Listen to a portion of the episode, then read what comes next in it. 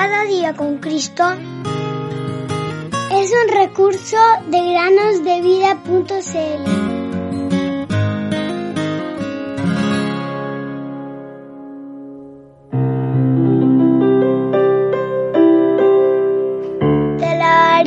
porque formidables, maravillosas son tus obras. Salmo 139, 14.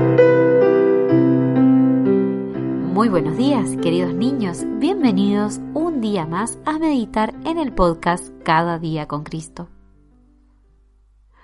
¿Cómo se encuentran hoy? ¿Tienes algún problema?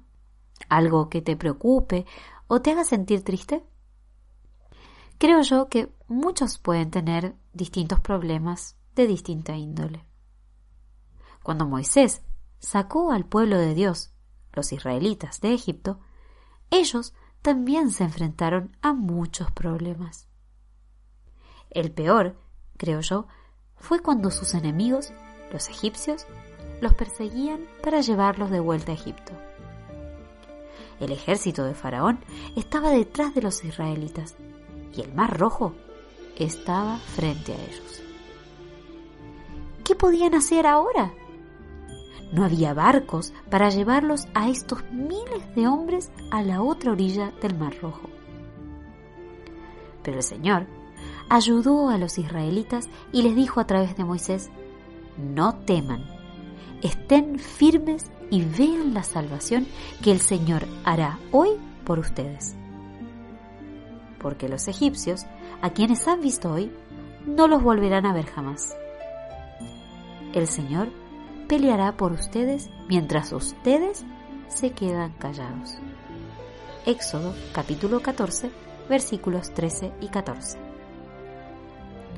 Dios le dijo a Moisés que levantara su vara sobre las aguas del Mar Rojo y que extendiera su mano.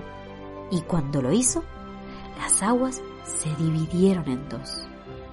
Los israelitas, entonces, pasaron en seco hasta el otro lado.